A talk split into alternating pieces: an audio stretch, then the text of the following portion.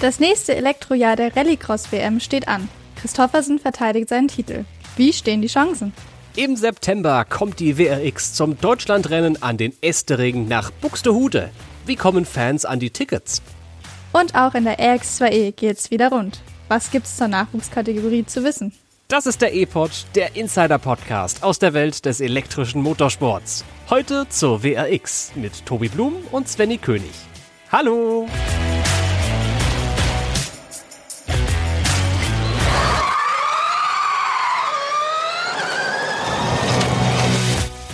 Wie die Blumen im Frühling sprießen jetzt förmlich alle E-Serien aus dem Boden. Es geht Schlag auf Schlag. Alle wollen in ihren neuen Saisons starten. So auch die Rallycross WM WRX, wo es am nächsten Wochenende in Montalegre losgeht beim World Rallycross of Portugal. Zehn Autos sind wieder geplant. Wie viel Bock hast du, Svenny, aufs Wochenende? Ja, richtig Bock. Ich habe tatsächlich gestern mal den Kalender gemacht. Es ist jetzt einfach an jedem Juni-Wochenende irgendein E-Serienrennen. Äh, das finden wir toll. Und auf Portugal freue ich mich tatsächlich sehr. Also ähm, ich habe es ja letztes Jahr zum ersten Mal so intensiv verfolgt in Portugal und es war echt, echt eine geile Strecke, ein geiles Rennen. Ich freue mich. Und überhaupt Rallycross finde ich ja unterhaltsam. Ich bin ja sowieso ja. einer, der eher sagt, Motorsport ist inzwischen eher Entertainment als Technologielabor. Manchmal auch letzteres, aber wenn eine Serie für Entertainment sorgen kann, dann ja wohl die Rallycross-WM. Ja, definitiv. Und da war das Portugal-Rennen letztes Jahr war ja die Krone der Krönung. Also was wir da gesehen haben, ein Gold, der überraschend gewonnen hat, ein Christoffersen, der Sessions verpasst hat und es war, es war einfach toll. Einfach toll. Dann hoffen wir, dass es dieses Mal auch so wird. Und lass uns mal ja. wirklich direkt volle Möhre, Vollgas, voll Strom vielmehr reinstarten in die Vorschau auf die ganze WRX-Saison. Ich habe gerade schon gesagt, zehn Autos sind wieder geplant, unter anderem jetzt in Portugal. Guck mal für uns auf die Nennliste, Svenny. Wer steht denn da so alles drauf? Wer ist dabei? Ja, wir haben es ja gerade schon angeteasert. Auf jeden Fall ähm, Christoffersen Motorsport, die offiziell natürlich unter dem VW Dealer Team Bauhaus Banner an den Start gehen. Die sind, die müssten die großen Favoriten sein für die ganze Saison. Letztes Jahr unglaublich dominant gewesen, äh, mit natürlich dem Titelverteidiger Johann Christoffersen. Ähm, aber auch seine zwei Teamkollegen äh, haben sehr, sehr gute Chancen, nämlich Gustav Bergström und Ole Christian Faby. Beide letztes Jahr schon dabei gewesen. Bergström war letzte Saison ist nur so halb angeschlossen an das Team, also hat quasi die Rennoperation mit Christoffersen gemacht, war aber offiziell als eigenes Team äh, äh, registriert, nicht reduziert, registriert. Hm. Und der ist jetzt offiziell äh, ein Teil vom Volkswagen Dealer Team. Und also, ja, ich habe es schon gesagt, Top-Favoriten auf alles. Ich glaube aber, dass das Highlight für Fans, zumindest für Oldschool-Fans, das Team Special One werden könnte. Sehr zur Freude und Definitiv. zur Ehre von José Mourinho. der hat zwar nichts mit dem Team zu tun, obwohl er der Special One ist. Dafür aber zwei andere Sportlegenden, nämlich Sebastian Löb und Gerlain Chicherit. Die beiden, Svenny, brauchen quasi keine Vorstellung, oder? Nee, gar nicht. Also, Löb wissen wir alle selber, haben wir schon in sehr vielen Extreme E-Episoden auch drüber geredet. Neunfacher Rallye-WM Sieger und mehrere Podien in der Rallye Dakar und sogar auch WRX-Siege schon auf seinem Konto verbucht. Bei Chicherit quasi das gleiche, ohne die Rallye-WM-Siege, aber auch mehrfacher Sieger bei Dakar-Etappen und viermaliger Sieger bei der Freeride Ski-WM. Ja, ja, Quereinsteiger. Ich finde das so geil, weil Total. ich kenne ihn auch eigentlich nur als Autorennfahrer. Und dann ist er aber auch noch in einer anderen Disziplin so gut. Hat so ein bisschen was von Nasser Alatia. Äh, olympische ja. Bronzemedaille im Skateschießen, äh, so Tontauben treffen. Und halt super Rennfahrer. Das so Geschichten, die mag ich einfach. Ja, und er ist super schnell. Also wir haben ihn ja letzte Saison äh, auf dem Nürburgring schon gesehen, äh, beim Saisonfinale, als er quasi den ersten Einsatz mit dem äh, von, von seinem eigenen Team umgebauten Lancia Delta Evo E mhm. absolviert hat, mit dem sie auch dieses Jahr in der WX fahren. Und also der Typ hat auch für, für Action gesorgt, also und war unglaublich schnell dabei. Also auf, auf die freue ich mich auch besonders. Und dieser Lancia Delta Evo E ist halt auch wirklich ein Hingucker. Also. Definitiv. Ist einfach schön.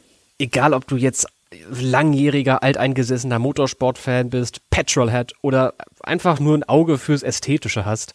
Es ist oldschool, es ist eckig und es ist kantig und da sind keine fließenden aerodynamischen Linien, sondern das ist einfach brachiale Power, dieses Auto. Und dann in den Händen von Chicherit und erst recht Löb.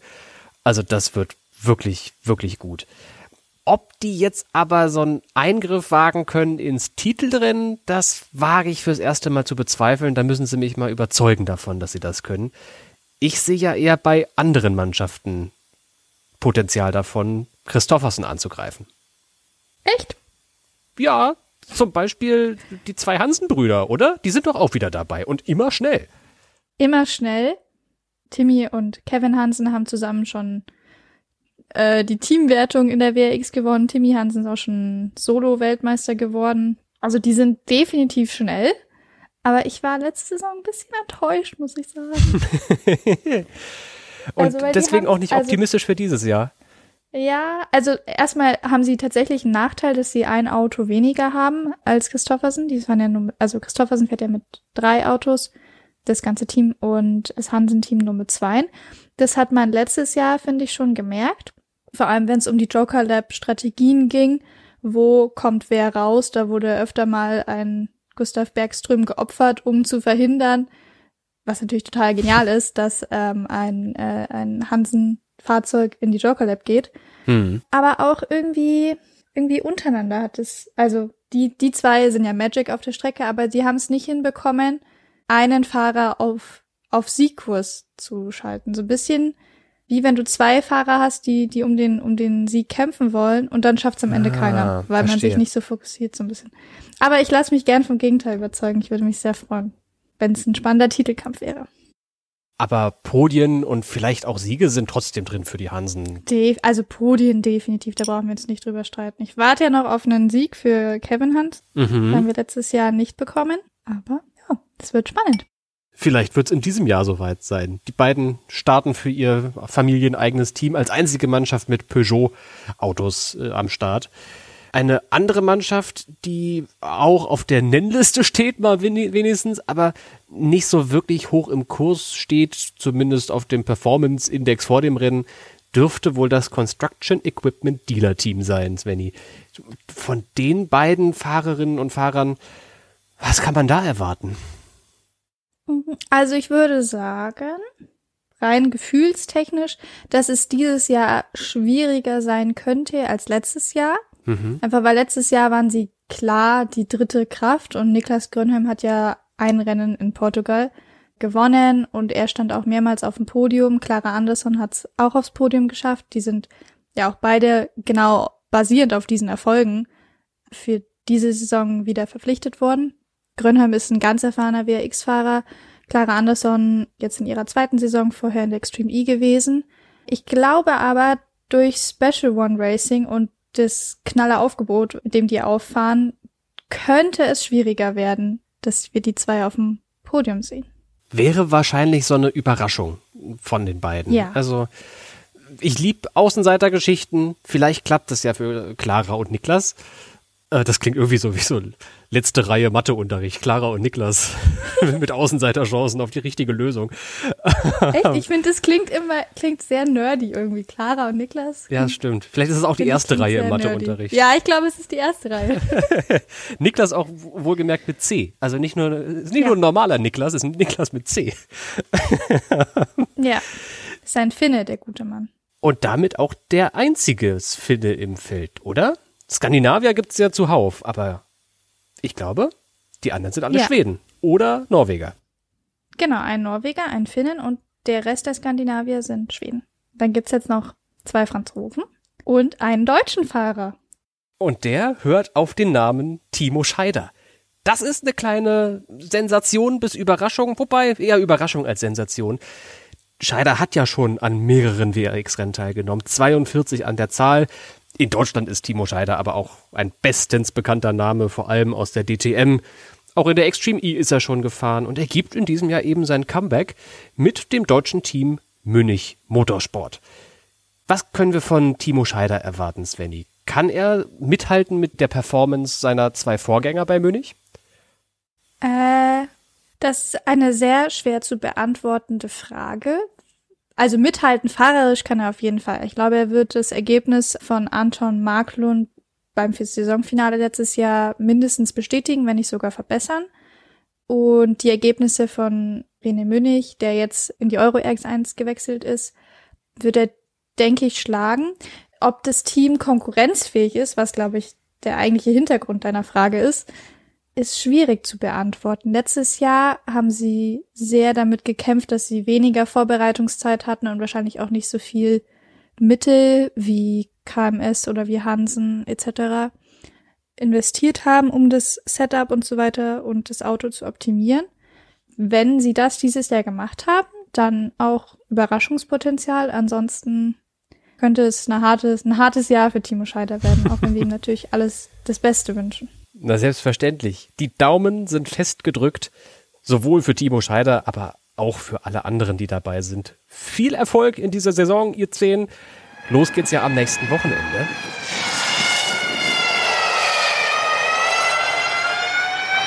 Und das beim Saisonauftakt 2023 in Montalegre. Du hast das Rennen 2022 gerade schon angeschnitten, Svenny. Kannst du uns doch mal kurz daran erinnern, was da so besonders war? Was kann man erwarten vom Saisonstart in Portugal? Ich finde die Strecke in, in Montalegre ist ganz besonders. Es ist fast so ein bisschen oval-isch, ovalig mhm. aufgebaut. Auf einer Seite eine sehr lange Gerade, dann an beiden Enden eine sehr starke Kehre. Eine auf Asphalt, eine auf so einem Sandschottergemisch.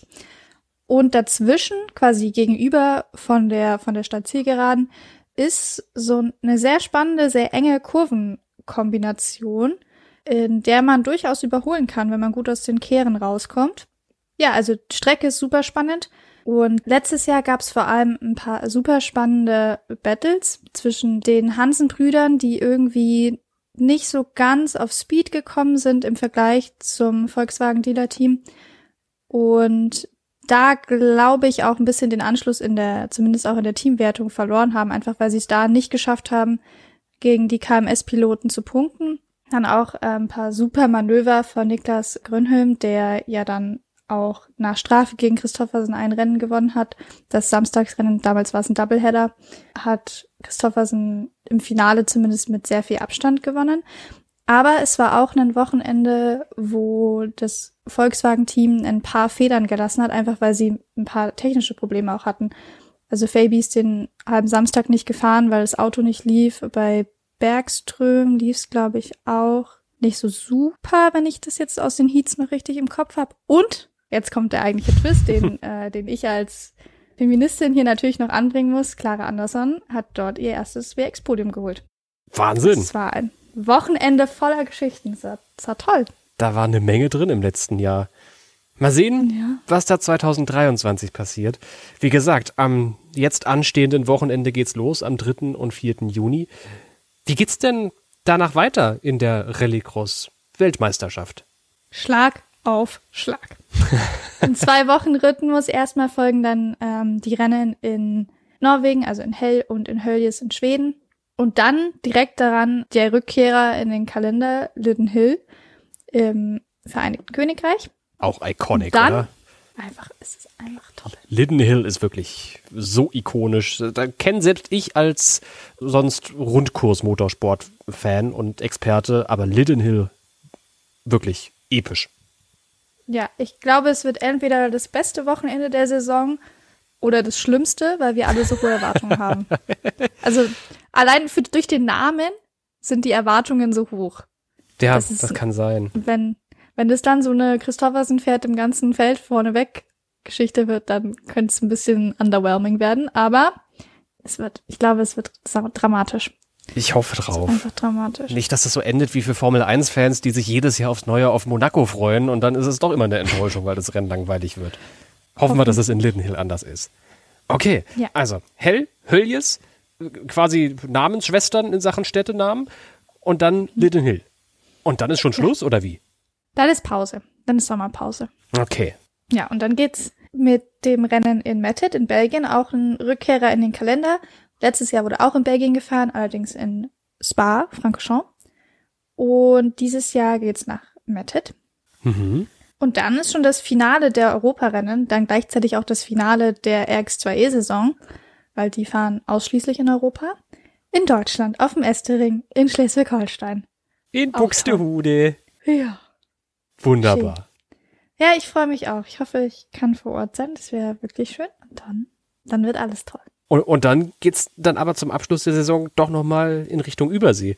Weil es ist ja, also größtenteils findet es schon in Europa statt, diese Saison. Aber am Ende gibt's dann zum Glück doch nochmal zwei Rennen, die die Weltmeisterschaft zur Weltmeisterschaft machen. Mit dem Saisonabschluss Ende des Jahres im Oktober in Kapstadt und im November dann nochmal in Hongkong. Dann ist die Saison vorbei und wir müssen aber nochmal über diesen Saisonhöhepunkt aus deutscher Sicht zumindest sprechen, Svenny. Lass uns mal einen kleinen Fokus legen auf den World RX of Germany in Schleswig-Holstein. Was müssen Fans zu diesem Rennen am Estering wissen? Ja, das Datum wäre erstmal nicht schlecht, ne? Mhm. Leg mal Am los. 19. und 20. August würde es sich lohnen, den Kalender freizuhalten. Mhm. Das ist das dritte Augustwochenende, wenn ich richtig informiert bin. Und äh, das nächste wäre wahrscheinlich Tickets. Ja. Es gibt Tickets für Einzeltage. Also das Event ist ja am Samstag und am Sonntag. Auch wenn es kein Doubleheader ist, wird eine Rennveranstaltung quasi über zwei Tage gestreckt. Äh, Einzeltickets kosten für Erwachsene zwischen 39 und 49 Euro. Im Zuschauerbereich für Jugendliche und für Studenten und so weiter gibt's wahrscheinlich Rabatte. Wenn, Mhm. Für Jugendliche gibt's definitiv Rabatte, für Studenten wahrscheinlich auch. Ja, und dann gibt's noch ein Wochenendticket, inklusive Tribüne, Paddock und Außenbereich. Und das kostet 129 Euro. Und wer nicht ins Paddock oder auf die Tribüne will, bekommt das Wochenendticket schon für 59 Euro. Ich finde ja, das sind vergleichsweise faire Preise. Also, wenn man wirklich Motorsportfan ist, das geben andere auch für ein Konzert aus oder für eine Reise zum Berlin E-Prix und da wahrscheinlich noch viel mehr. Es ist natürlich nicht ganz so zentral, der Estering, äh, wie äh, der Berlin E-Prix mitten in der Stadt. So weit ist Buxtehude von Hamburg jetzt auch nicht weg, aber könnte trotzdem, ein Auto wäre von Vorteil, glaube ich, wenn man zur Strecke möchte. Aber ich denke, das lohnt sich. Zumal es ja auch das Saisonhighlight, das hast du gerade eben schon ganz richtig angeschnitten, der RX2E ist. Das Finale findet da im Rahmenprogramm statt. Genauso wie ja auch die Rennen von anderen Meisterschaften, ne? Ja, äh, für die Euro RX1 und für die Euro RX2, die ja beide verbrennerbasierte Rallycross-Serien sind, ist es Stand jetzt auch das Saisonfinale. Also die werden auch nicht mitreisen zu den Überseerennen. Das heißt, da ist das der Terminkalender an dem Wochenende ist proppevoll, vier Rennserien, vier Rennen und von drei Rennen das Saisonfinale. Also ich glaube, viel mehr kann man den ZuschauerInnen, glaube ich, nicht bieten. Motorsportherz, was willst du mehr? Jetzt haben wir ja eigentlich mit der RX2E schon wieder ganz hinten angefangen beim Saisonfinale, müssen jetzt zu diesem Kapitel aber nochmal ganz an den Start der Saison von dieser Meisterschaft rutschen, denn neben der WRX legen auch die Rahmenserien wieder los. Die Euro RX, die begann schon vor ein paar Wochen, die sind auch noch, wie du gerade richtig gesagt hast, wenn die mit Verbrennern unterwegs. Und in zwei Wochen ist dann die RX2E dran. Kannst du uns noch mal kurz erinnern, was die RX2E ist und was da in diesem Jahr anders wird?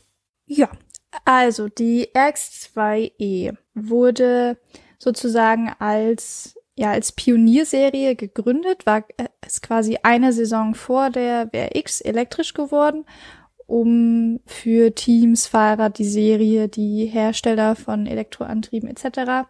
Erfahrung zu sammeln und einfach mal zu testen, ob und wie das funktioniert.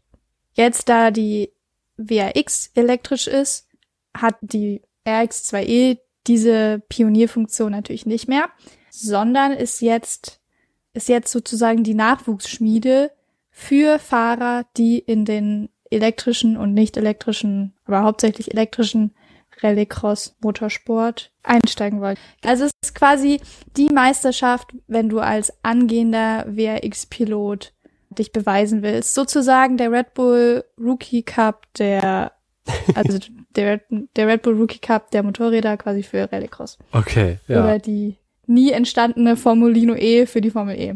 So, ungefähr. kann man sich das vorstellen. Im letzten Jahr hat der Belgier Victor Franks da die Meisterschaft gewonnen in der RX2E. In diesem Jahr wird die RX2E allerdings eine Europameisterschaft. Das ist, glaube ich, eine der wichtigen Änderungen vor diesem Jahr. Und der mhm. Champion, habe ich das richtig mitbekommen, bekommt eine Art Wildcard für die WRX, also eine Saison in der WRX 2024 finanziert.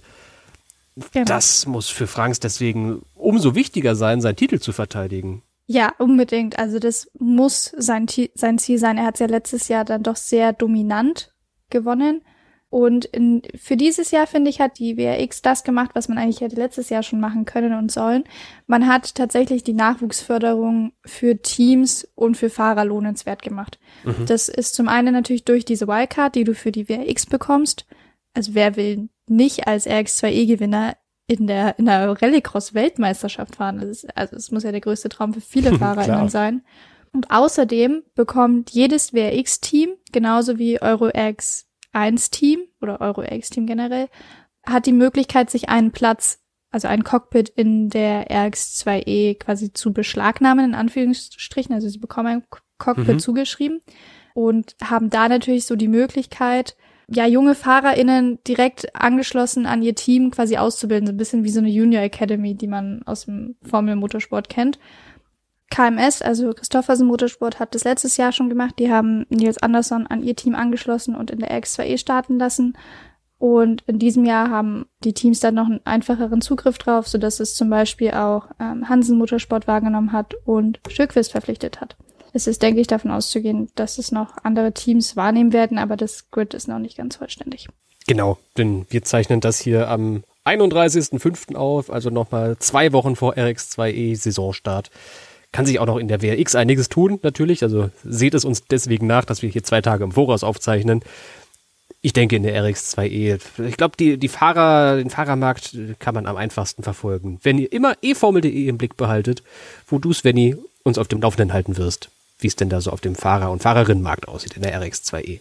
Da gibt es ja auch ein neues Rennformat in diesem Jahr, beziehungsweise gleich ein, ganzes Technik-Update. Ich denke, wir werden einige Zuhörerinnen und Zuhörer haben, die sich auch für die Technik der Rallycross-Fahrzeuge interessieren.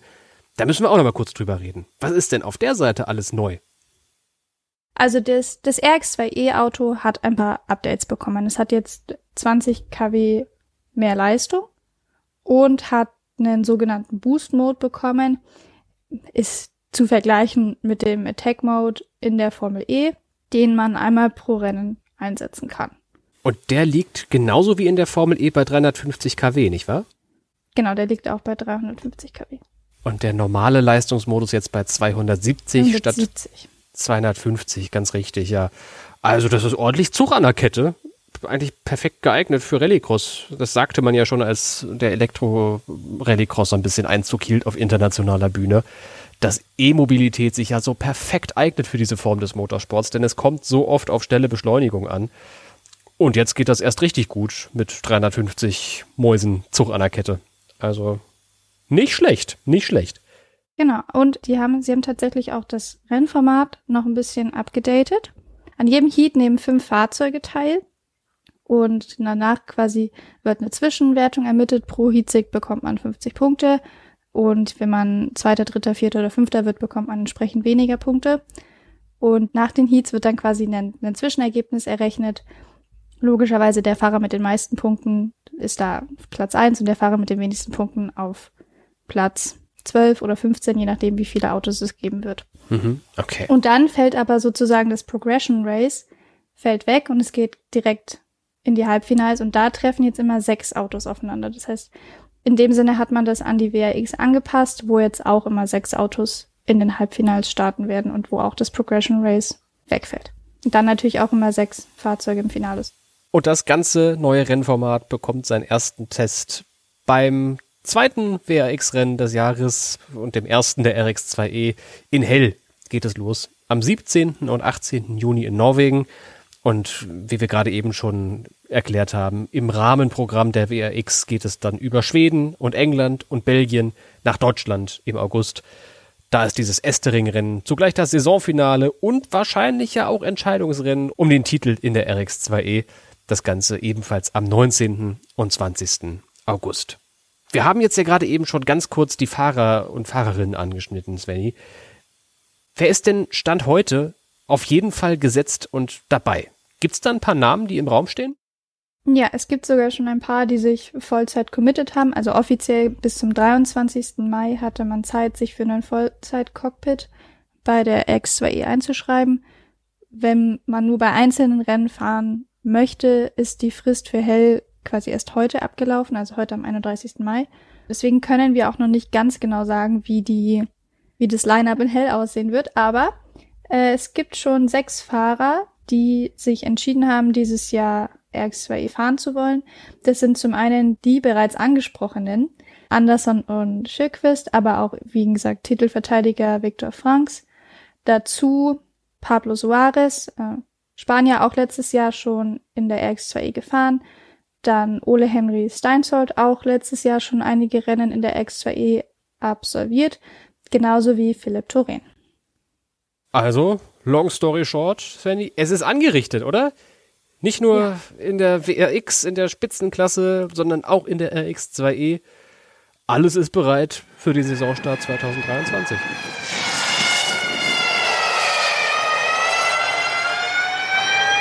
Und jetzt, liebe HörerInnen, seid ihr gefragt. Werdet ihr die Rallycross WM in diesem Jahr gucken? Ist ja vielleicht gar nicht mal so einfach und vor allem kostspielig, nachdem das vor einigen Jahren alles in so ein Pay-TV-Angebot versteckt wurde. Glaubt ihr, dass Elektropower für diese Art des Motorsports wirklich so geeignet ist, wie sie immer sagen? Oder wünscht ihr euch vielleicht, dass Hand aufs Herz die lauten Verbrenner zurückkommen? Das könnt ihr uns einfach schreiben und zwar entweder per E-Mail über contact@eformel.de oder über unsere gängigen Social Media Kanäle Facebook, Twitter und Instagram. Darüber hinaus könnt ihr natürlich auch gerne unseren Podcast unterstützen zum Beispiel über unser freiwilliges Modell auf steadyhq.de slash eformel.de. Und das nächste Mal ist an dieser Stelle wieder die Formel E im Fokus, denn heute Nacht beginnt der Jakarta E-Prix, beziehungsweise eher morgen Vormittag. Für uns geht's heute Nacht schon los mit den freien Trainings. Bis hierhin jedenfalls vielen Dank fürs Zuhören. Viel Spaß beim Auftakt der Rallycross WM 2023. Bis bald. Ciao.